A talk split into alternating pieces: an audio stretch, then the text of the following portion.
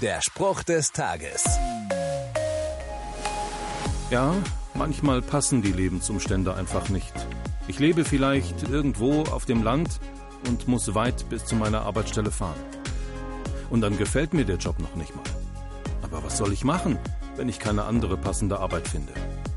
Da kommt Frust auf. Und dann stolpere ich vielleicht auch noch über einen solchen Satz aus der Bibel. Dankt Gott, ganz gleich wie eure Lebensumstände auch sein mögen.